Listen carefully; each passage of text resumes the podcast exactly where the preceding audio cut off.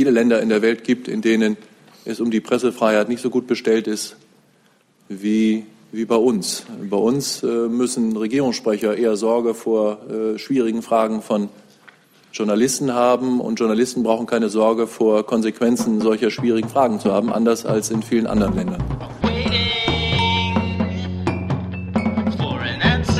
Morgen, meine Damen und Herren, liebe Kolleginnen und Kollegen. Herzlich willkommen in der Bundespressekonferenz zur Regierungspressekonferenz.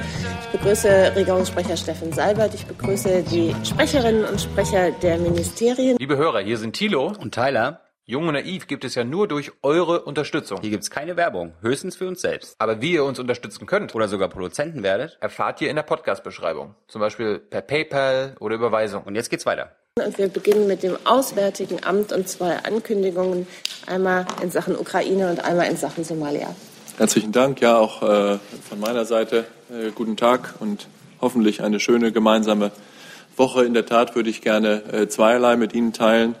Meine erste Bemerkung betrifft die Lage in der äh, Ostukraine und zwar in, in doppelter Hinsicht. Ich möchte Ihnen zunächst äh, sagen, dass das von Präsident Putin am 18. Februar unterzeichnete Dekret dass in den separatistischen Gebieten, den sogenannten Volksrepubliken Donetsk und Lugansk ausgestellten Dokumenten und Passpapieren für die russische äh, Föderation Geltung verschafft, verschafft aus unserer Sicht ein ähm, eindeutiger äh, Verstoß gegen den Geist und die Zielsetzung der Vereinbarung von Minsk ist. Ähm, für uns steht völlig außer Frage, dass wir die Souveränität, die territoriale Integrität und die Einheit der Ukraine und die vollständige Umsetzung der Minsker Vereinbarung voll und ganz unterstützen. Und wir sehen diesen Schritt der äh, Russischen Föderation als ähm, etwas, was diesem Ziel äh, entgegensteht.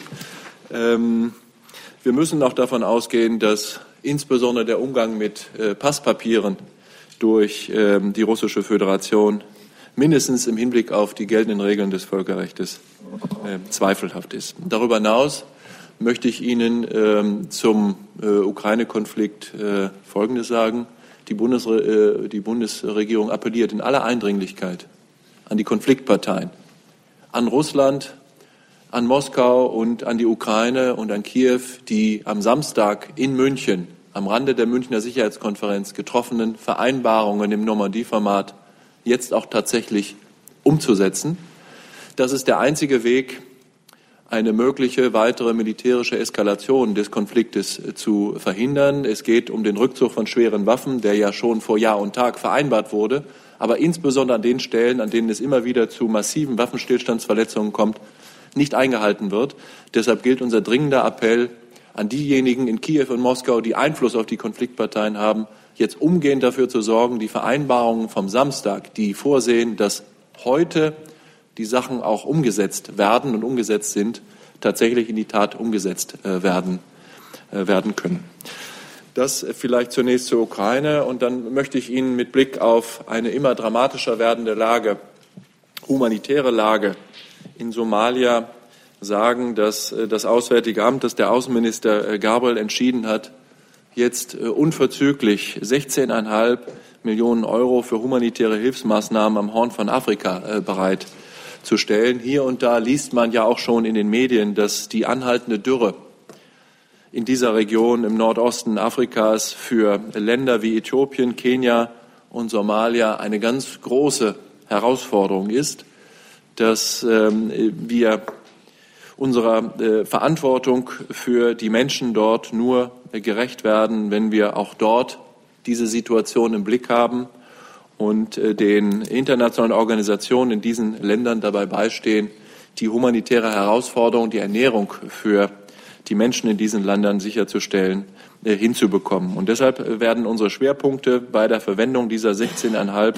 Millionen Euro die Nahrungs- und Trinkwasserversorgung und die Koordinierung der Hilfsmaßnahmen in diesen drei Ländern, in Äthiopien, in Kenia und Somalia ein, äh, an, ähm, äh, ein. Es äh, ist selbstverständlich, dass wir unsere humanitäre Hilfe mit allen anderen Gebern abstimmen. Wir erinnern uns noch gut an eine Hungerkrise in Somalia im Jahre 2011, einem ohnehin äh, politisch auch geschundenen Land, in dem eine neue Regierung erst langsam wieder versucht, Souveränität und Handlungsmacht im ganzen Land zurückzugewinnen. Damals sind tausende Menschen der Hungersnot zum Opfer gefallen. Jetzt sind tatsächlich Millionen von Menschen in der Region von der anhaltenden Dürre äh, betroffen.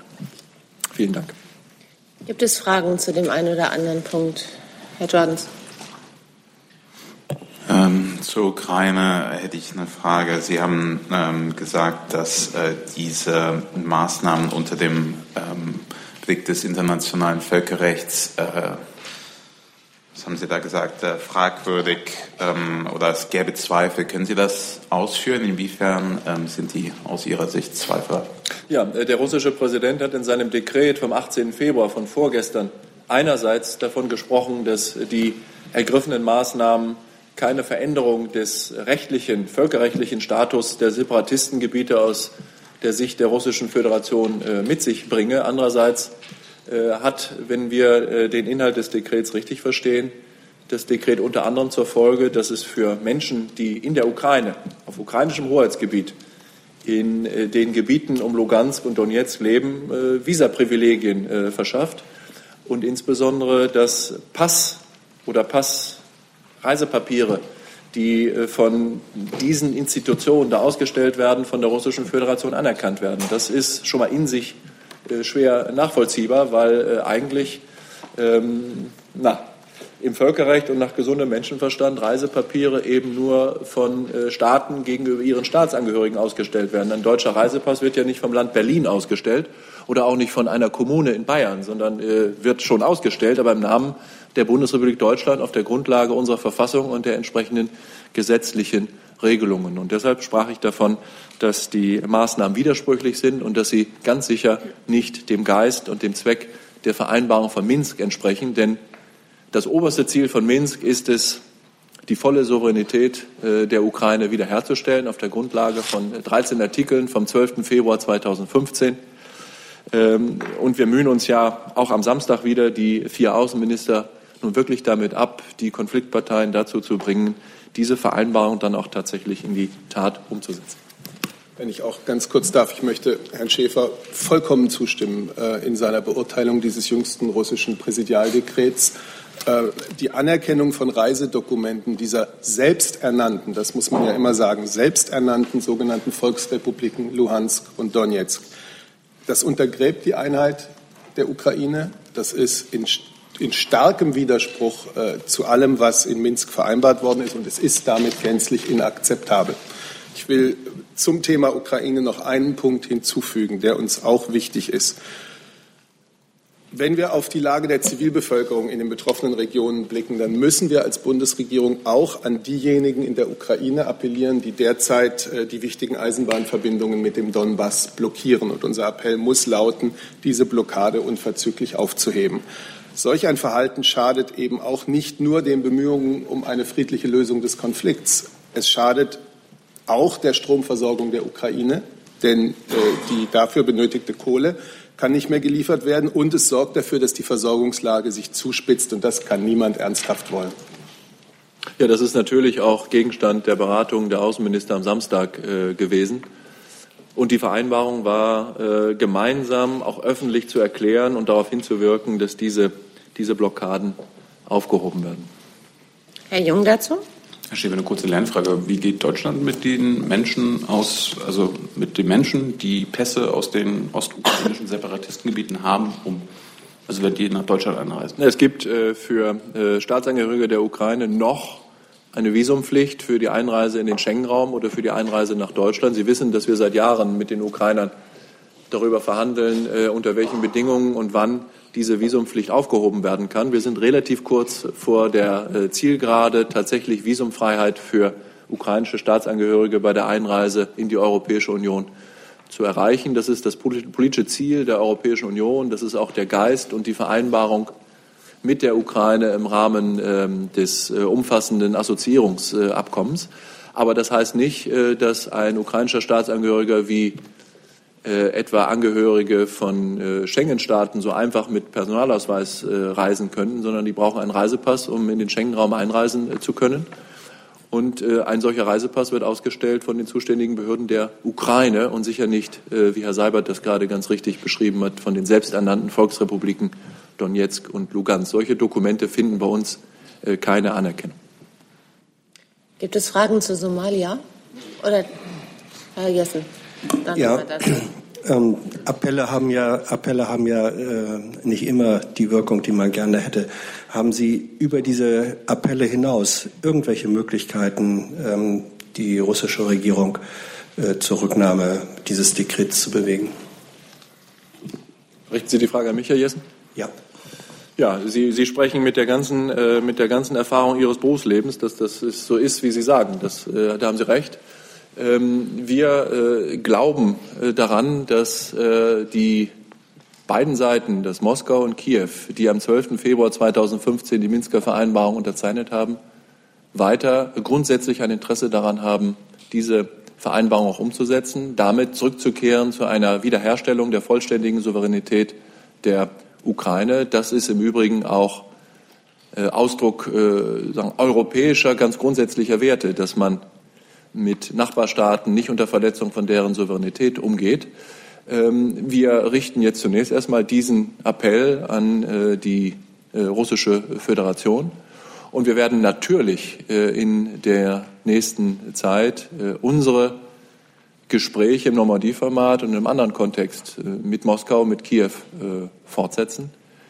Äh, am Samstagnachmittag in München äh, während der Gespräche im Normandie-Format hat der russische Außenminister jedenfalls noch nicht davon gesprochen, was da am Samstag entschieden worden ist. Ob er es nicht wusste oder nicht sagen wollte, das entzieht sich jetzt meiner Kenntnis.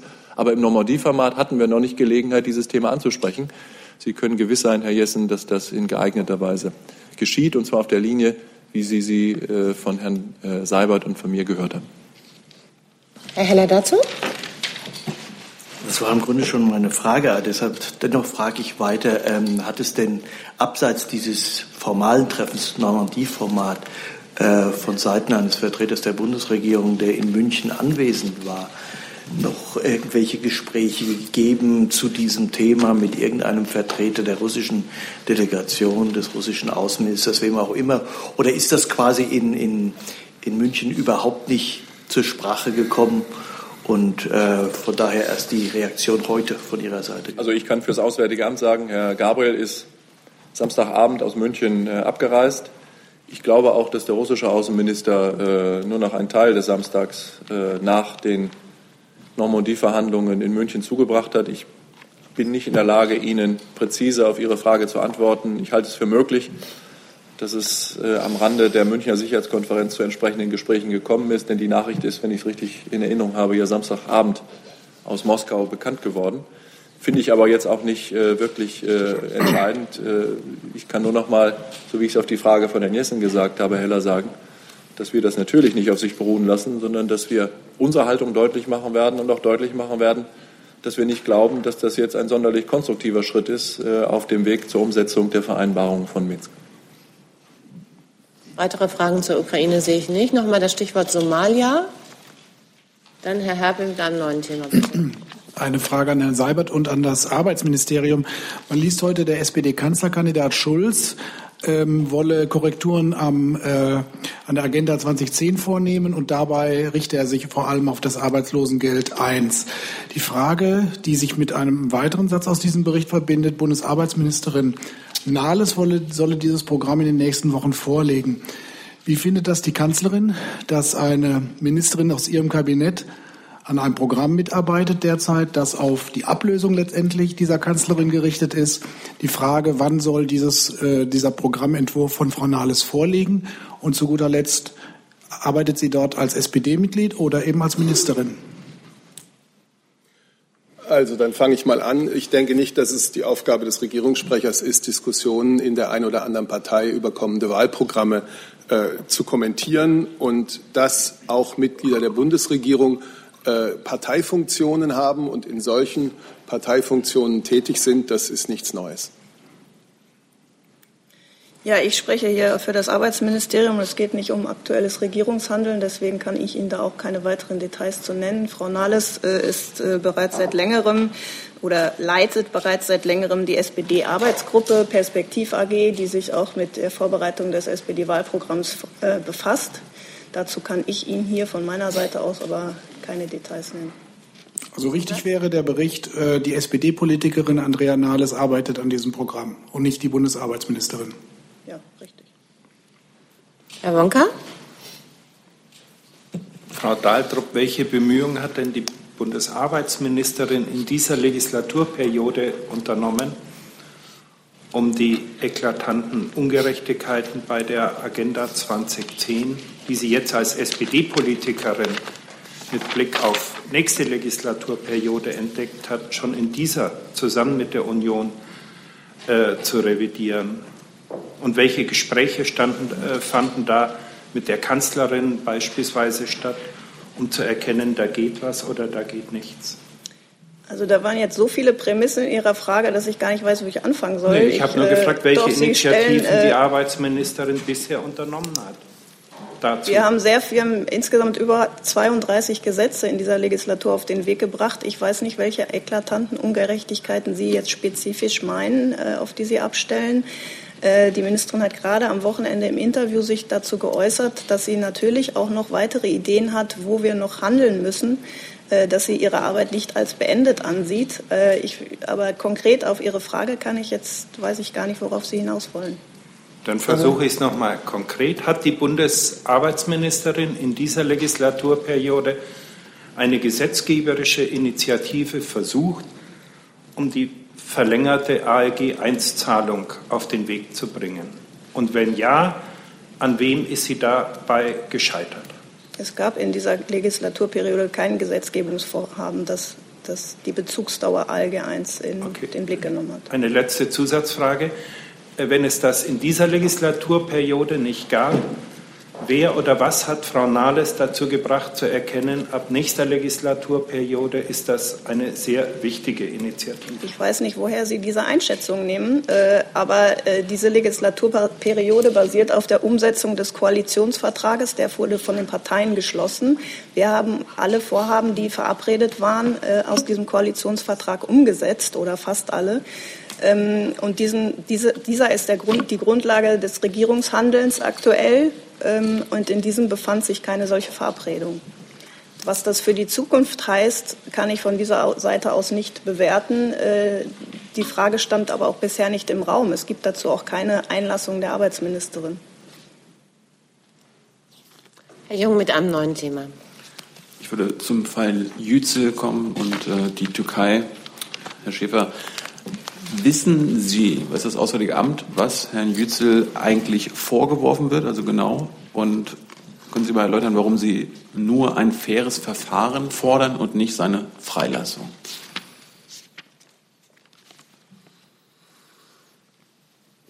Ja, ich will nur kurz überlegen, womit ich, womit ich anfange, weil das ein gleichzeitig kompliziertes, ähm, kompliziertes Thema ist. Ähm, bei dem es, äh, glaube ich, vernünftig ist, dass nicht alle, äh, alle Informationen äh, und alle Dinge in der Öffentlichkeit ausgesprochen werden. Vielleicht fange ich mal äh, damit an. Für uns ist der Fall äh, Dennis Yücel schon deshalb von allergrößter Bedeutung, weil er, ja, bildlich gesprochen für den Einsatz Deutschlands äh, für die Pressefreiheit steht. Man sieht nicht nur im Südosten der Europäischen Union, sondern auch im Osten, inzwischen ja sogar im Westen äh, Europas, unter welchem Druck sich die Meinungs- und die Pressefreiheit befindet. Äh, und äh, in einer solchen Situation ist es, glaube ich, nicht nur ähm, nützlich, sondern sogar notwendig, äh, dass äh, wir deutlich machen, welch fundamentales Grundrecht die Meinungs- und die Pressefreiheit ist. Und ich habe in dieser Stelle schon äh, häufiger auf Ihre Fragen, Herr Jung, auch die Fragen von Kollegen gesagt, dass ähm, es viele Länder in der Welt gibt, in denen es um die Pressefreiheit nicht so gut bestellt ist wie wie bei uns. Bei uns äh, müssen Regierungssprecher eher Sorge vor äh, schwierigen Fragen von Journalisten haben und Journalisten brauchen keine Sorge vor Konsequenzen solcher schwierigen Fragen zu haben, anders als in vielen anderen Ländern. Und ich habe darüber hinaus äh, mehrfach und immer wieder davon berichtet, wie sehr sich das Auswärtige Amt äh, für gute und möglichst freie Bedingungen für Berichterstattung im Ausland für deutsche Medien und von deutschen Journalisten einsetzt. Das gilt ausdrücklich auch für den Fall Dennis Yücel. Wir haben in den letzten Wochen und Monaten intensive ist untertrieben, intensivste Kontakte mit Dennis Yücel äh, gehabt, auch mit seiner Redaktion, mit der Welt um angesichts der Vorwürfe, die da von der türkischen Justiz erhoben werden könnten, ähm, uns mit Herrn Yücel abzustimmen. Und das gilt auch jetzt. Herr Yücel ist, äh, wie ja seit Freitagnachmittag äh, öffentlich bekannt ist, äh, seit Dienstag in Istanbul in Polizeigewahrsam. Er wartet dort seit einigen Tagen auf eine Vernehmung durch den zuständigen Staatsanwalt. Das geschieht unter den Bedingungen einer türkischen Strafprozessordnung, die durch den Ausnahmezustand deutlich verschärfte Regelungen für Beschuldigte hat. Die, der Polizeigewahrsam kann, wenn ich da richtig informiert bin, ohne richterlichen Beschluss bis zu 14 Tage andauern die eine mögliche Untersuchungshaft, die danach äh, verhängt werden könnte, auf, auf Antrag eines Staatsanwaltes, auf Beschluss eines türkischen Richters, kann auch äh, lange Zeit in Anspruch nehmen. Und in dieser, wie soll man sagen, strafprozessual äh, gegenüber den deutschen Regeln doch sehr stark verschärften Situation ist es jetzt unsere Aufgabe, so verstehen wir das, so verstehe ich das auch ganz persönlich, weil ich mich äh, in den letzten Wochen äh, persönlich da sehr äh, auch engagiert habe. Verstehen wollen wir alles tun, was in unserer Macht steht, um die Pressefreiheit zu unterstützen. Und zwar im konkreten Einzelfall wie ganz grundsätzlich. Und dazu gehört es, dass ähm, wir alles dafür tun wollen, dass Herr Yücel anwaltliche Beratung bekommen kann dass er konsularische Betreuung erhalten kann und dass die Bundeskanzlerin ja bereits, Herr Seibert hat darüber am Samstagnachmittag am Rande der Münchner Sicherheitskonferenz berichtet, und dass der Außenminister und dass das gesamte Auswärtige Amt hinter den Bemühungen steht, zu verhindern, dass Herr Yücel dauerhaft seine Freiheit verliert. Das kann ich Ihnen versichern und das äh, glauben Sie mir hoffentlich. Und da sind wir jetzt in einer äh, Situation, in der irgendwann in absehbarer Zeit, die Woche seit Dienstag ist nun fast rum, es gibt noch ein paar Tage, in denen nach den Regeln der türkischen Strafprozessordnung die, das Polizeigewahrsam fortgesetzt werden kann, irgendwann eine Vernehmung durch einen Staatsanwalt mit einer entsprechenden Entscheidung erfolgt. Und äh, dass wir uns dafür einsetzen, dass Herr Yücel, dass die, der Polizeigewahrsam nicht mehr länger fortdauert und dass Herr Yücel nicht in Untersuchungshaft kommt, äh, auch das kann ich Ihnen fest versichern. Aber die äh, Entscheidungen liegen da jetzt in der, in der, innerhalb äh, der türkischen Justiz. Und wir werden das jetzt abwarten, was, was da passiert. Zusatz? Die Frage war ja, wissen Sie, was ihm vorgeworfen wird? Das habe ich jetzt bisher nicht rausgehört, ob Sie das überhaupt wissen oder auch abwarten, was im, Polizei, im Polizeiverhör herauskommt. Und Sie, Sie haben es ja gerade selbst angesprochen, in Zeiten des Ausnahmezustands in der Türkei, äh, woher kommt denn da die Hoffnung auf einen fairen Prozess? Also ein fairer Prozess findet ja eigentlich nicht im Ausnahmezustand statt. Hm, auf Ihre erste Frage kann ich antworten. Ähm, Vertreter des Generalkonsulats in Istanbul und äh, Vertreter der Botschaft in Ankara haben keinen im Übrigen auch, äh, wenn der Ausnahmezustand nicht gelten würde, hätten keinen Zugang zu den Ermittlungsakten. Wir wissen deshalb aus eigener Anschauung nicht, was Herrn Yücel zur Last gelegt werden könnte. Wir haben mit Interesse gelesen, was äh, die Welt am Freitagnachmittag veröffentlicht hat. Sie hat geht ganz offensichtlich davon aus, dass es sich um äh, bestimmte Vorwürfe im Zusammenhang mit, ähm, naja, auch äh, mit Vorwürfen gibt, bei denen noch andere bereits in Polizeigewahrsam und dann auch in Untersuchungshaft geraten sind. Ich kann das weder dementieren, noch kann ich es, äh, noch kann ich es äh, bestätigen. Und jetzt sagen Sie mir noch mal die zweite Frage, Herr Jung. Achso, kein fairer Prozess. Also erstmal, ähm, dass äh, in der Türkei es einen Ausnahmezustand gibt, ist eine Reaktion auf den Putschversuch vom 15. Juli. Dass das den gesamten türkischen Staat, die türkische Gesellschaft, auch die türkische Zivilgesellschaft stabilisiert hat, äh, destabilisiert hat, was da in der Nacht vom 15. auf den 16. Juli geschehen ist, das können wir auch in Berlin nachvollziehen. Das haben wir an dieser Stelle genauso wie äh, die Vertreter der Bundesregierung an anderer Stelle oft genug gesagt, dass unter den Bedingungen des Ausnahmezustands ähm, Rechte von Beschuldigten eingeschränkt werden, ist, müssen wir zur Kenntnis nehmen. Wir begrüßen das nicht, wir müssen es zur Kenntnis nehmen.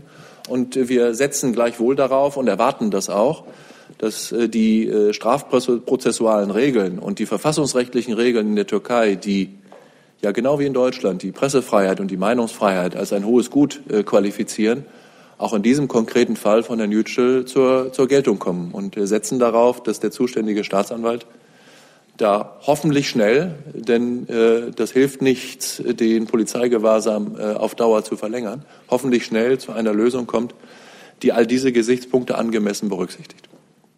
Herr Dahlheimer dazu?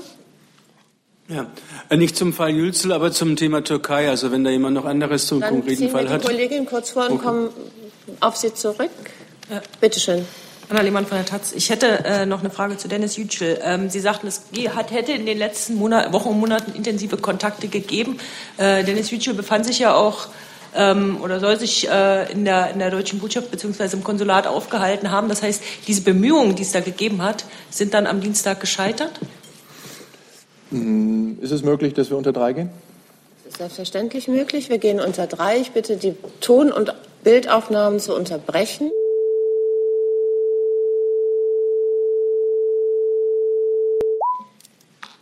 Gut, dann wiederhole ich die Frage gerne nochmal. Ähm, die, die Ingewahrsamnahme von Herrn Yücel kommt ähm, ja, zu einem Zeitpunkt, bei dem türkische Regierungsmitglieder in Deutschland ähm, Werbung für das Referendum machen. Sieht die Bundesregierung äh, sich da besonders brüskiert durch die Tatsache, dass in der Türkei Grund- und ähm, Menschenrechte nicht ausreichend hm, beachtet werden, währenddessen mithilfe der Versammlungsfreiheit hier in Deutschland Politik gemacht wird? Und haben Sie vor, diese zwei Sachverhalte in Ihrer Kommunikation mit der türkischen Regierung ähm, miteinander zu verbinden? Also wir sprechen ähm, an dieser Stelle und auch an anderer Stelle nicht zum ersten Mal über schwierige, ich habe mal vor einigen Monaten gesagt, rumpelnde Beziehungen mit der, mit der Türkei. Wir haben ganz viele gemeinsame Interessen mit unserem NATO-Bündnispartner und mit dem EU-Beitrittskandidaten Türkei. Wir wollen mit der Türkei gemeinsam den Kampf gegen ISIS gewinnen. Wir haben große gemeinsame sicherheitspolitische Herausforderungen im Nahen und Mittleren Osten, um vielleicht nur einen Fall äh, zu erwähnen, nämlich die, die schreckliche, immer noch schreckliche Situation in Syrien. Wir haben vielleicht wie mit keinem anderen Land auf der Welt so enge, intensive, familiäre, menschliche, zivilgesellschaftliche Beziehungen mit der Türkei, wo wir dreieinhalb Millionen Menschen etwa haben, die türkischer Herkunft sind, bei uns leben und gerne bei uns leben wollen und gerne bei uns äh, leben. Und gleichzeitig hat es in den letzten Monaten, ja vielleicht in den letzten Jahren immer wieder erhebliche Meinungsverschiedenheit mit der türkischen Regierung gegeben über den Umgang mit dem Armenien-Konflikt, über den Umgang mit der Meinungs- und Pressefreiheit, um vielleicht nur einige zu erwähnen. Ich glaube, dass wir sehr gut beraten sind, die Fälle, diese, diese verschiedenen Punkte nicht miteinander allzu sehr zu verquicken und damit zu politisieren. Vielleicht aus Sicht des Auswärtigen Amtes nur zwei Sätze zum Besuch von Herrn Yildirim. Ich hatte vorhin, Herr Jordans, davon gesprochen, dass äh, man ja mit Händen greifen kann, in welcher Weise die Presse- und Meinungsfreiheit in der Welt in Gefahr geraten ist und in welcher Weise sie kritisiert wird von Institutionen und Persönlichkeiten, wie wir uns das gar nicht hätten vorstellen können. Und gerade in diesen Zeiten, ich glaube, kann eine, ein fester Rechtsstaat und eine gefestigte Demokratie wie Deutschland es sich leisten, großzügig zu sein in Sachen Meinungsfreiheit und Pressefreiheit. Und wenn der türkische Ministerpräsident die Gelegenheit seines Besuches bei der Münchner Sicherheitskonferenz nutzt, wo er ja auch mit Vertretern, hochrangigsten Vertretern der Bundesregierung das Gespräch geführt hat und sich hier dann in vielleicht wahlkämpfender Weise an in Deutschland lebende Türken wendet, dann würde ich das in diesen Kontext gerne einsortieren und gleichzeitig aber sagen, wir erwarten und wir dürfen auch erwarten, und zwar nicht nur rechtlich, sondern auch politisch erwarten von einem Partner wie der Türkei, dass er sich an die, nicht nur an die geltenden Rechte und Gesetze hält, sondern auch den fairen Umgang und die Gepflogenheiten im Umgang miteinander. Und äh, das werden wir natürlich auch in unseren Beziehungen mit der Türkei in Zukunft einfordern. Aber abschließender Satz von mir die Dinge miteinander zu verknüpfen, so wie ich das auch übers Wochenende hier und da von politischer Seite oder auch von Medienseite gesehen habe. Also den Fall Yücel zu verknüpfen mit dem Besuch des türkischen Ministerpräsidenten scheint mir keine sonderlich gute Idee zu sein. Da vergleicht man Äpfel mit Birnen und ähm, äh, das sollten wir, glaube ich, nicht tun. Wenn ich auch noch was dazu sagen darf, es ist genau wie Herr Schäfer es sagt, die Bundesregierung steht zur Meinungs- und Versammlungsfreiheit in unserem Land. Es versteht sich, dass die Verantwortlichen für solche Veranstaltungen sich jederzeit bewusst sein müssen, dass sie keine gewaltsamen innertürkischen Konflikte in unser Land tragen dürfen und dass sie sich hier so verhalten müssen, dass es dem friedlichen Miteinander, dem friedlichen Zusammenleben in Deutschland dient. Und in diesem Sinne hatte die Bundeskanzlerin zum Beispiel auch in München mit Ministerpräsident Yildirim gesprochen. Herr Happel, nochmal bitte. Ja, ähm, nach dem Yildirim-Besuch ist ja nun die Rede schon, dass Herr Erdogan demnächst auch wieder ähm, Wahlkampf machen könnte oder in eigener Sache tätig sein könnte in Deutschland. Da würde ich gerne wissen, Herr äh, Seibert, wie ist denn die Rechtsposition der der Bundesregierung dazu. Äh, und ich verweise da auf ein äh, Urteil des OVG Münster aus dem Sommer, wo es heißt, es sei Sache des Bundes zu entscheiden, ob und welchen, unter welchen Rahmenbedingungen sich ausländische Staatsoberhäupter oder Regierungsmitglieder auf dem Gebiet der Bundesrepublik Deutschland im öffentlichen Raum durch amtliche Äußerungen politisch betätigen dürfen. Und da heißt es weiter, die Entscheidung darüber liegt nicht bei den privaten Anmelder einer Versammlung. Ähm, ist das ähm, möglicherweise für Sie maßgeblich oder nehmen Sie das einfach zur Kenntnis und in welcher Form dann? Ja, Herr Herpel, es ist richtig, dass der türkische Staatspräsident auch in der Zeit, als er Ministerpräsident noch war, hier in Deutschland Wahlkampfveranstaltungen durchgeführt hat. Ein konkreter Wunsch von Staatspräsident Erdogan, das jetzt in nächster Zeit hier in Deutschland wieder zu tun, ist der Bundesregierung nicht bekannt. Ich kenne Medienberichte, aber ein konkreter Wunsch ist uns nicht bekannt. Und insofern ist das zunächst mal ein hypothetischer Sachverhalt, äh, auf den ich hier nicht konkret eingehen werde. Aber Sie können davon ausgehen, dass jeder, jede Veranstaltung dieser Art mit einem türkischen Spitzenpolitiker in Deutschland genau die Voraussetzungen erfüllen müsste, die ich gerade hier genannt habe. Und so würde das, wenn es dann soweit wäre, eben auch wieder rechtlich geprüft. Ich äh, habe extra noch mal, bevor ich hier zu Ihnen gekommen äh, bin, nachgefragt, weil ich die Frage geahnt habe. Es gibt, wir haben keinerlei Anhaltspunkte dafür, weder Verbalnoten noch in sonstiger Weise, dass der türkische Präsident Erdogan konkreterweise plant, eine Reise nach Deutschland zu unternehmen. Es gibt dafür auch keine angekündigten Daten. Im Übrigen, glaube ich, gilt, dass bei solchen möglichen Entscheidungen, wie sie das Oberverwaltungsgericht äh, in die Verantwortung, in die Verantwortungssphäre der Bundesregierung gelegt hat, natürlich auch unsere Grundwerte und Grundrechte einfließen. Zusatz? Hm. Ja, aber hilft es wirklich weiter, das jetzt in den Bereich der Hypothese zu verweisen und zu sagen, wir wissen noch nichts von einem Erdogan-Besuch? Ich meine, man wusste vielleicht vor drei Monaten auch noch nichts von einem Yildirim-Besuch und trotzdem steht das halt irgendwann vor der Tür und Sie müssen dann vielleicht auch ausgehend von so einer Rechtsposition darüber entscheiden. Also das heißt, Sie müssten sich doch einen Plan machen, wie Sie mit einer solchen Situation, wenn sie denn kommt, umgehen. Ja, einen Plan hat die Bundesregierung immer, aber Sie können ja Entscheidungen nur treffen auf der Grundlage eines konkreten Sachverhalts, oder? Und äh, genau das ist am Wochenende geschehen. Äh, Herr Yildirim, der türkische Ministerpräsident, war in Deutschland zu Besuch hat einen Auftritt auf der Münchner Sicherheitskonferenz gehabt, hat mit Vertretern der Bundesregierung gesprochen und hat sich dann in Oberhausen an die deutsch-türkische Öffentlichkeit gewandt. Jetzt ist er wieder ausgereist. Und die Republik steht immer noch. Sowohl die türkische wie die deutsche. Und wie das in Zukunft sein wird, äh, das werden wir sehen. Äh, man könnte auch jetzt nicht hier hypothetische Entscheidungen ankündigen, ohne zu wissen, was, wann, wie, von wem geplant oder, oder gemacht wird. Und äh, die Erwartungen und Bedingungen, an die solche Besuche mit solchen Auftritten geknüpft sind, hat Herr Seibert ja umfassend dargelegt. Ich möchte zwischendurch zu Herrn Dahlheimer zurückkommen, den ich eben so aufs Warten vertröstet habe. Passt es jetzt? Wunderbar. Das war meine Frage, danke. okay. Herr John.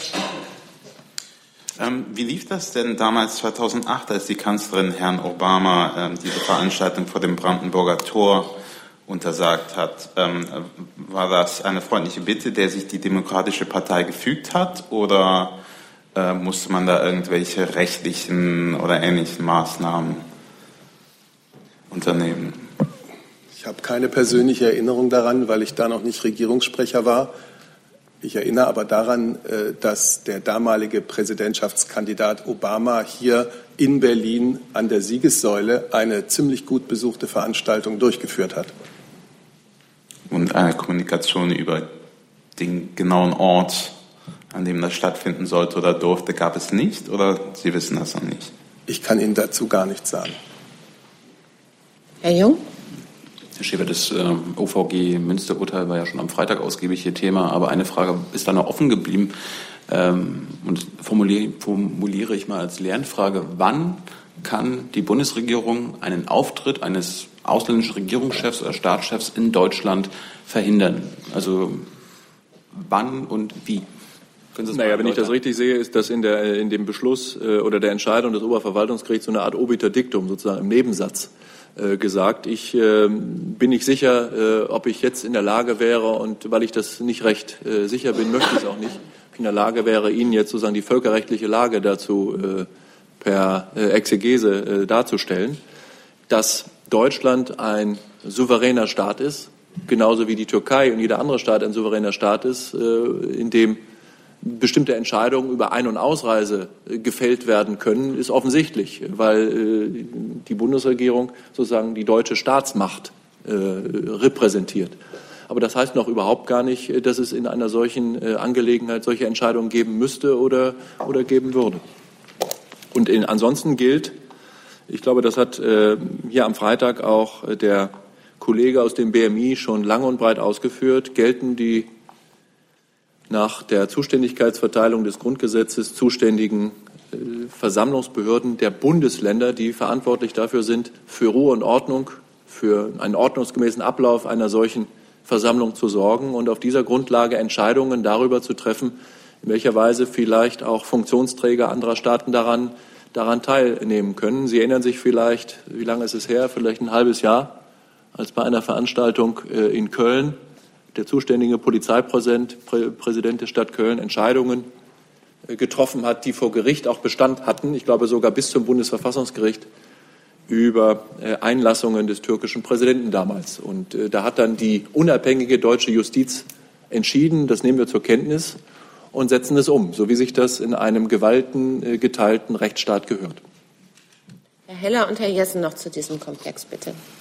Ich wollte einfach noch mal kurz nachfragen. Äh, Sie haben ja die Ansprüche ähm, formuliert, die an einen solchen Auftritt eines ausländischen Politikers gestellt werden, im Hinblick auf die Türkei, nicht irgendwelche innertürkischen äh, Probleme, Konflikte hier hereintragen, kann ich davon ausgehen. Sie haben ja sicherlich sehr genau beobachtet, was Herr Yildirim auch gesagt hat, wie was auf der Veranstaltung gelaufen ist, dass er diesen Ansprüchen gerecht geworden ist, man sich also daran orientieren kann, künftig verhaltet euch so wie Yildirim, dann ist es unproblematisch.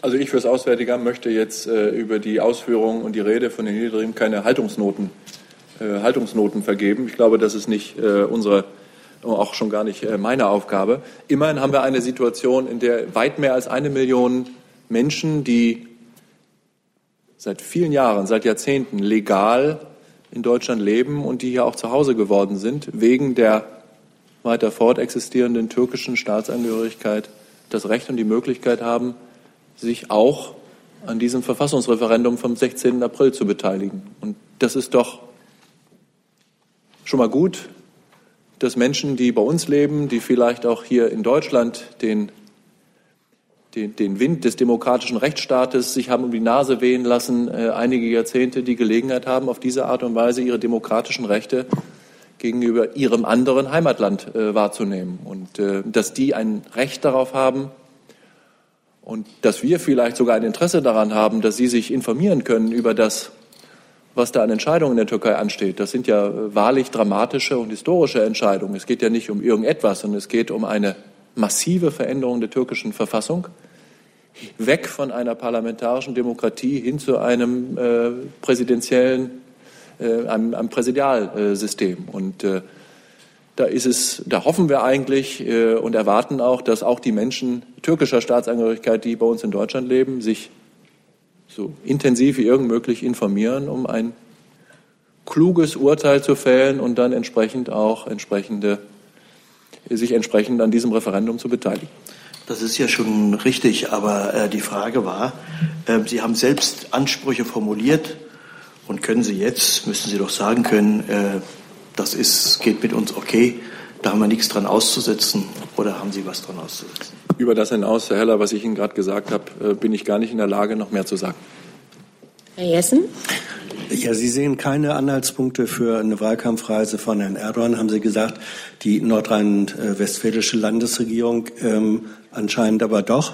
Sie rechnen ja wohl damit, äh, auch wenn Landesregierungen vielleicht nicht zu den bevorzugten Gesprächspartnern des Auswärtigen Amtes ähm, gehören, wäre in dem Fall nicht ein Informationsabgleich sinnvoll, weil unter Umständen wissen die ja mehr als Sie. Ich weiß nicht, wie Sie darauf kommen, Herr Jessen, dass äh, wir ungern mit äh, Bundesländern sprechen. Das, das habe ich nicht gesagt. Ungern sehr gerne mein, und sehr intensiv und ganz bestimmt jeden Tag, und zwar mit jedem Einzelnen und mit einem so großen und bedeutenden Bundesland wie Nordrhein-Westfalen schon mal schon mal gerade. Ich habe einfach nur gesagt, dass über Medienberichte hinaus, die ich genauso gelesen habe wie Sie, Herr Jessen, und andere bestimmt auch, wir keinerlei konkrete Anhaltspunkte darüber haben, dass der türkische Staatspräsident in Kürze beabsichtigt, zu uns nach Deutschland zu kommen. Üblicherweise werden solche Reiseabsichten äh, relativ frühzeitig kommuniziert, einfach deshalb, weil es protokollarischer Vorbereitungen äh, bedarf. Äh, da gibt es viele Fragen, die zu klären sind für Logistik, Sicherheit, Protokoll, Gesprächspartner, manches andere mehr. Und das, wie gesagt, ist auf förmlichem, offiziellem Weg bei uns äh, bislang nicht eingegangen.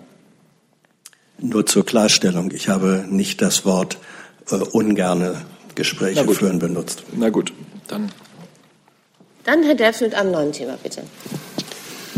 Ähm, äh, Herr Seibert und äh, an das Wirtschaftsministerium hätte ich eine Frage zu Opel. Und zwar, ähm, jetzt konnte man ja am Wochenende aus den aus Medienberichten erfahren, dass es da schon Gespräche auch im Kanzleramt mit, äh, mit den beteiligten Vertretern der beteiligten Unternehmen gegeben haben. Herr Seibert, können Sie sagen, ist da eigentlich auch die Kanzlerin selbst schon persönlich in diese Gespräche in irgendeiner Form involviert gewesen. Also bisher sagte er selbst nur, dass er sich da ständig äh, über den Stand unterrichten lässt.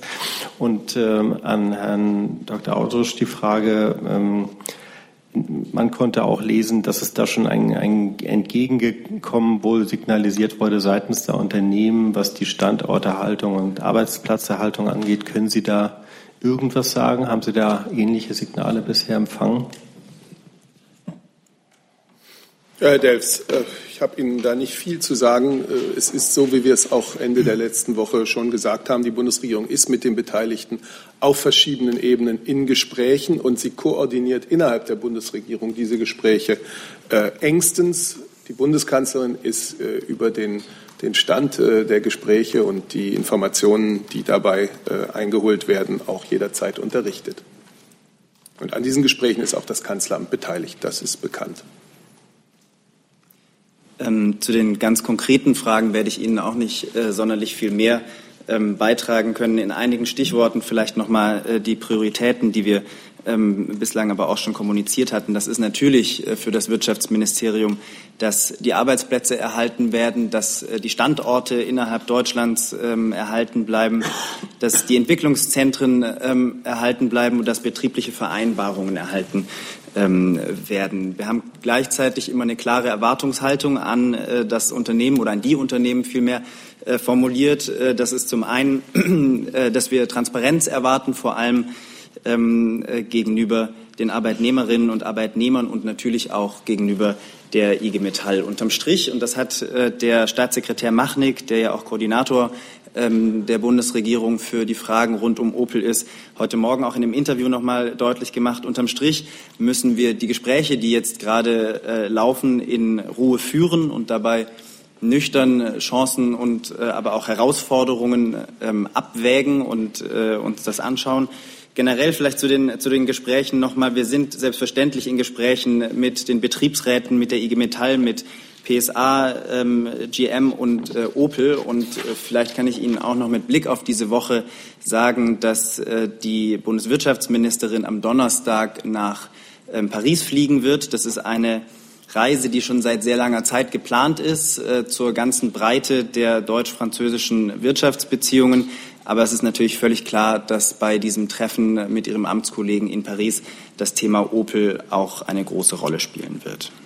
Ich will noch eine Nachfrage stellen, auch nochmal an, an Sie beide. Welche, jetzt heißt es ja immer, die Bundesregierung erwartet und ähm, möchte gerne, welche Druckmittel hat eigentlich die Bundesregierung über, gegenüber diesen Unternehmen?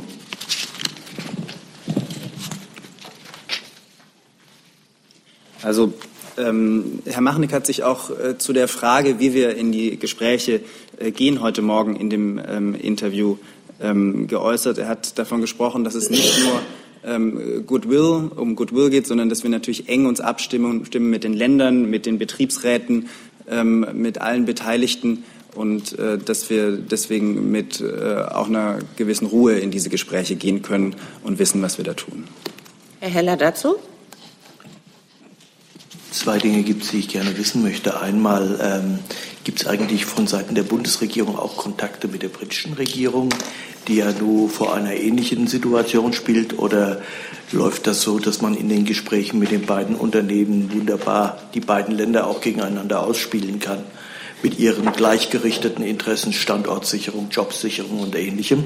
Also Abstimmung oder nicht. Und die zweite Frage, ähm, gibt es von den Unternehmen ich spreche insbesondere von, von PSA, irgendwelche äh, in den Gesprächen bislang bekannt gewordenen finanziellen Wünsche, Erwartungen, seines Bürgschaften, irgendwelche Mithilfen an die öffentliche Hand seines Bund, seines Länder? Also zunächst ähm, zu der ersten Frage. Selbstverständlich sind wir ähm, immer auch mit äh, Großbritannien äh, ähm, in, in, gutem Kontakt. Was ich Ihnen versichern kann, ist, ähm, dass die Bundesregierung sich in keiner Weise ähm, ausspielen lässt, wie sie das auch immer versuchen, ähm, äh, sich vorzustellen. Und die zweite äh, Frage ähm, da würde ich auf das zurückgehen, was ich äh, gerade vorher schon gesagt hatte, dass wir zu Inhalten ähm, aus den einzelnen Gesprächen, ähm, die stattfinden, ähm, keine Informationen äh, Ihnen weiter mitteilen können. Dann Frau Intermann mit einem neuen Thema, bitte. Ja, und zwar würde ich gerne äh, Fragen zum äh, Referentenentwurf zur besseren Durchsetzung äh, der Ausreisepflicht, der äh, seit gestern, glaube ich, in den Medien ist und der dem BAMF unter anderem das Recht äh, zum Auslesen von Datenträgern geben soll. Ähm, und meine Frage dazu, die Ausländerbehörden haben dieses Recht ja offenbar bereits. Äh, in welchem Umfang wird es dort genutzt und ähm, welche Erfahrungen haben Sie damit gemacht? Ja, vielen Dank für die Frage. Ähm, wie Sie äh, sicher aufmerksam verfolgt haben, ist zu diesem Thema ja schon mehrfach seitens der Bundesregierung kommuniziert worden ähm, begonnen mit dem gemeinsamen Auftritt von Herrn Maas mit äh, dem Bundesinnenminister am 10. Januar, ähm, wo ja eine Reihe von ähm, konsentierten Punkten äh, mitgeteilt wurden in Bezug auf äh, die äh, aus Sicht der Bundesregierung eben notwendigen weiteren Verbesserungen der Durchsetzung bestehender Ausreisepflichten. Ähm, auch die Ministerpräsidentenkonferenz am 9. Äh, Februar diesen Jahres hat sich noch mal sehr intensiv mit dem Thema Rückführung und Abschiebungen beschäftigt und da eine Reihe von Punkten beschlossen, unter anderem eben den von Ihnen angesprochenen Punkt, dass man vergleichbar wie derzeit bei den Ausländerbehörden der Länder eine Befugnis auch für das Bundesamt für Migration und Flüchtlinge schafft, bestimmte Datenträger auslösen zu können, äh, insbesondere zur Identitätsfeststellung respektive zur Feststellung der Staatsangehörigkeit des Betroffenen. Das ist die Beschlusslage, die Ihnen bekannt ist und selbstverständlich ähm, haben wir als Bundesinnenministerium den, äh, diese Beschlüsse zum Anlass genommen, um ähm, intensive Arbeiten an einem Gesetzentwurf zu beginnen. Ähm, insoweit ist die Berichterstattung richtig. Es gibt also einen Gesetzentwurf äh, aus dem Hause des äh, Bundesinnenministeriums, der sich derzeit in der Ressortabstimmung befindet und in dem eben auch eine solche Regelung wie politisch beschlossen und konsentiert vorgesehen ist. Auch diese befindet sich im Rahmen oder im, im Moment äh, noch in der Ressortabstimmung ähm, sodass äh, ich da auf Details nicht ähm, eingehen kann. Sie fragen nach Erfahrungen der Ausländerbehörden. Die liegen erstens mir natürlich sozusagen in Form einer statistischen Auswertung nicht vor, weil das ja Landesbehörden sind. Und zweitens ist die Konstellation auch ein bisschen andere.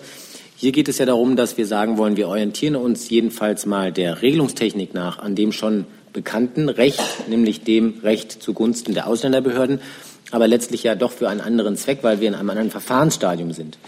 Ähm, bei der Befugnis der Ausländerbehörden geht es ja beispielsweise um die Durchsetzung bestehender Ausreisepflichten.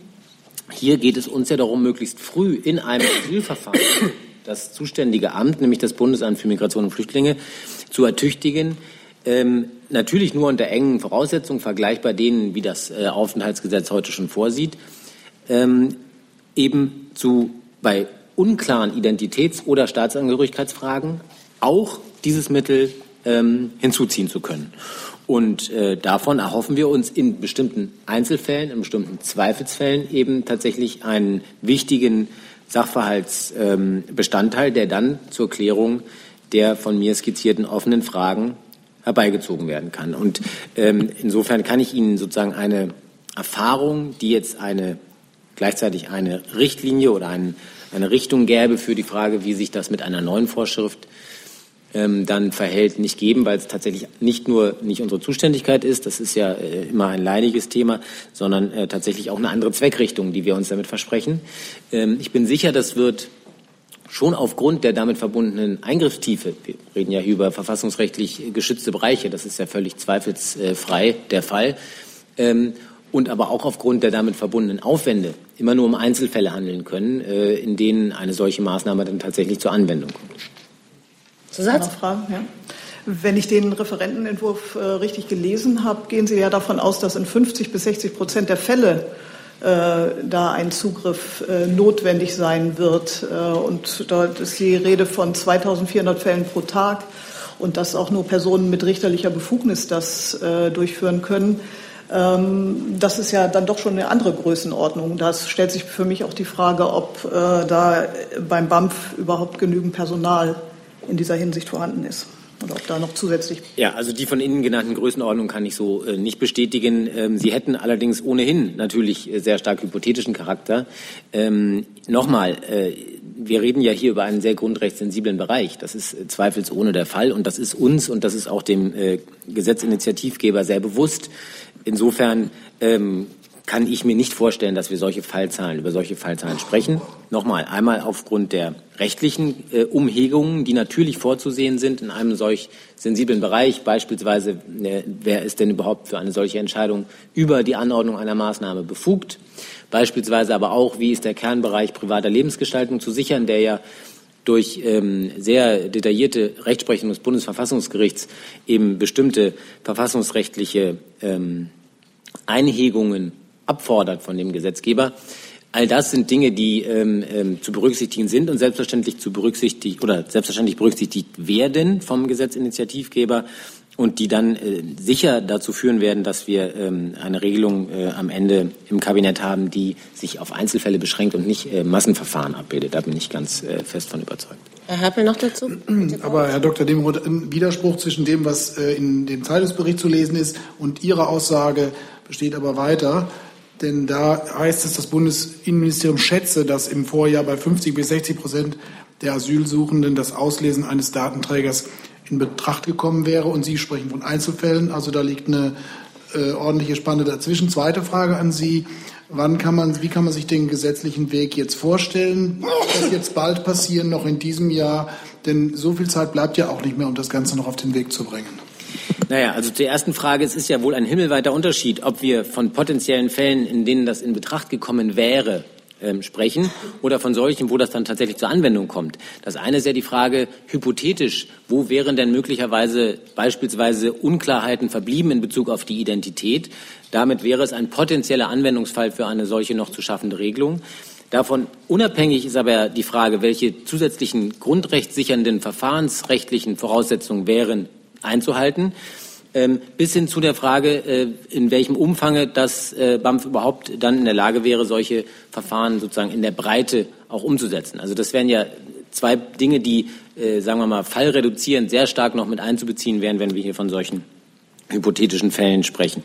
Äh, zu Ihrer zweiten Frage. Wir arbeiten mit Hochdruck daran, dass die Ressortabstimmung erfolgreich zu Ende gebracht wird. Wir haben ein Interesse daran, dass dieses äh, Paket möglichst rasch im Kabinett ähm, vorgelegt und dann auch beschlossen wird.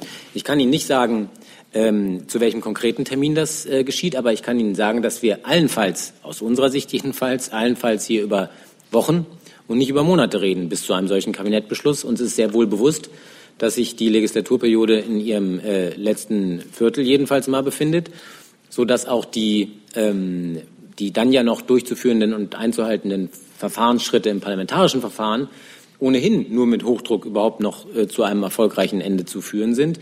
Also äh, wir sind äh, sehr bewusst darüber, dass wir äh, ähm, hier zeitlich unter einem enormen Druck stehen und ähm, versuchen dementsprechend möglichst rasch hier jedenfalls regierungsseitig fertig zu werden und das Kabinett zu einem Beschluss zu führen. Wegen eines Anschlusstermins haben wir jetzt nur noch Zeit für eine, maximal zwei Fragen. Wir machen weiter mit dem Kollegen, bitte. Herr Weisgerber, nachdem äh, Herr Schäuble gestern erklärt hat, dass er niemals den Grexit gefordert hat, nachdem äh, er Griechenland äh, attestiert hat, dass es auf einem guten Weg, was die Reform betrifft, äh, ist und nachdem auch Herr Regling gestern erklärt hat, dass ähm, äh, Griechenland äh, eine gute Haushaltsentwicklung macht. Äh, mit, welchen, mit welcher konkreten Haltung geht die Minister heute in de, dem Treffen der Eurogruppe? Was soll daraus kommen, seiner Meinung nach? Ja, wie Sie sagen, findet heute die Eurogruppensitzung statt in Brüssel, an der die Finanzminister der Eurozone teilnehmen. Auf der Tagesordnung steht äh, ein Sachstandsbericht zum äh, Stand der Dinge, zu den Gesprächen zwischen den Institutionen und der griechischen Regierung. Ähm, der Eurogruppenvorsitzende Dijsselbloem, der hat sich ja letzte Woche dazu geäußert, es ist also nicht damit zu rechnen, dass wir heute eine abschließende Vereinbarung äh, bekommen werden in der Eurogruppensitzung, sondern wie gesagt, es geht um eine Sachstandsdarstellung. Ähm, und genau mit der Erwartung ist der Minister jetzt auch auf dem Weg nach Brüssel. Es steht, ja noch, ja, es steht ja noch aus die Rückkehr der, äh, der, des, der, der technischen Stäbe der äh, Institutionen nach Griechenland ja noch aus, ja. die ja die Bewertung dann auch vornehmen werden. Äh, steht das irgendwie an heute, dass das beschlossen wird, dass man ein positives Votum gibt? Ich kann, Ihnen das jetzt, Ministers? ich kann Ihnen das ja jetzt hier Stand Mittag hier in Berlin nicht äh, sagen, was äh, die Rückkehr der Institutionen nach Griechenland betrifft. Äh, sicherlich wird darüber geredet werden, wie da der Stand ist. Und äh, wir hoffen ja alle, dass äh, die Institutionen relativ schnell nach Griechenland zurückkehren können. Dann habe ich Herrn Heller noch auf der Liste. Hat sich ergeben. Danke. Herr Jung. Kurze Frage an Herrn Seibert. Ähm, das BBA und das Verteidigungsministerium waren ja Unterstützer der Münchner Sicherheitskonferenz. Ähm, können Sie uns mal sagen, wie viel Geld das BPA bzw. das Verteidigungsministerium ausgegeben hat und warum eigentlich? Die Konferenz hat doch genug Sponsoren. Ich kann Ihnen die Summe nicht nennen, das können wir nachreichen. Sinn und Zweck dieser Veranstaltung Münchner Sicherheitskonferenz, denke ich, hat sich auch in diesem Jahr wieder dem äh, Betrachter erschlossen. Das war ein, eine beeindruckend dichte internationale Besetzung. Es war die Gelegenheit zu wichtigen Gesprächen im Forum, im Plenum und äh, am Rande. Und äh, das, glaube ich, kann man durchaus äh, selbstbewusst äh, bekräftigen, dass das eine sehr sinnvolle Veranstaltung ist. Aber die Zahlen muss ich Ihnen nachreichen. Zusatz? Ähm, gab es in München Hintergrundgespräche der Kanzlerin mit Journalisten? Wenn ja, können Sie uns über Ort, Zeit und Teilnehmer aufklären? Da gibt es ja jetzt ein Urteil und äh, vielleicht was die Kanzlerin, ob die Kanzlerin in den letzten drei Monaten sich mit Journalisten äh, zu Hintergrundgesprächen getroffen hat, können Sie uns gerne nachreichen, die Liste. Danke. Nein, das werde ich Ihnen nicht nachreichen. Es gibt ein Urteil äh, in der Tat des Verwaltungsgerichtes, das aber nicht rechtskräftig ist, dessen, dessen Vollziehung durch das Oberverwaltungsgericht ausgesetzt ist. Äh, ich kann Ihnen sagen, dass die Bundesregierung dazu eine sehr klare Rechtshaltung hat, die sie im weiteren Verfahren, und wir sind in einem laufenden Verfahren, auch äh, mit Überzeugung darlegen wird. Und äh, deswegen werde ich Ihnen auch keine Informationen zu Hintergrundgesprächen geben, außer um Sie zu beruhigen, äh, dass es in München gar keins gab, weil es gar keine Zeit dafür gab. Danke. Herr Herpel, hat sich erledigt. Mhm. Dann sind wir noch kurz bei Herrn Delfs. Doch jetzt. Ja. Ich wollte, Herr Sabet, noch ganz kurz vielleicht heute zur, zur Reise der Kanzlerin nach Algerien. Können Sie ganz kurz noch mal sagen, was da eigentlich Sie genau jetzt heute und morgen erreichen möchte? Was ist genau das Ziel dieser Reise? Und ähm, beabsichtigt sie eigentlich auch noch außer Ägypten und Tunesien ja in der kommenden Woche weitere äh, nordafrikanische Staaten zu besuchen? Oder sind das diese drei? Also Sie werden von Reiseplänen hier immer erfahren rechtzeitig. Äh, zunächst mal geht es heute nach Algerien. In der Tat, was ist Sinn und Zweck dieser Reise? Algerien ist ein wichtiger Partner in Nordafrika, ein wichtiger Akteur innerhalb äh, der Region, aber auch innerhalb der Afrikanischen Union. Algerien ist eines der Länder, mit dem man äh, sehr, mit dem man besprechen kann, wie, es, äh, wie man dazu kommen kann, dass es in dem sehr wichtigen Nachbarland Libyen einen Weg zur Stabilisierung und zur Stabilität gibt.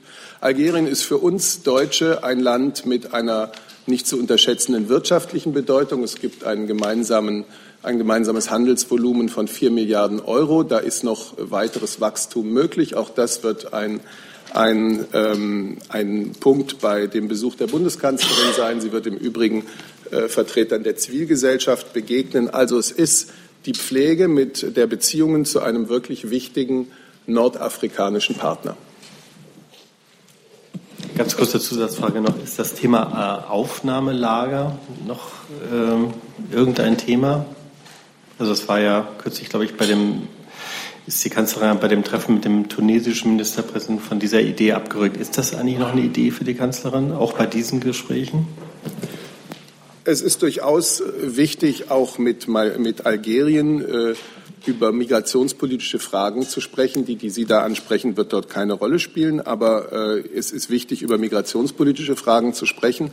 Es ist wichtig, über Fragen des Grenzschutzes zu sprechen, denn Algerien grenzt an, äh, an Länder, die natürlich auf den Migrationswegen eine große Bedeutung haben, wie, ähm, wie Mali und Niger.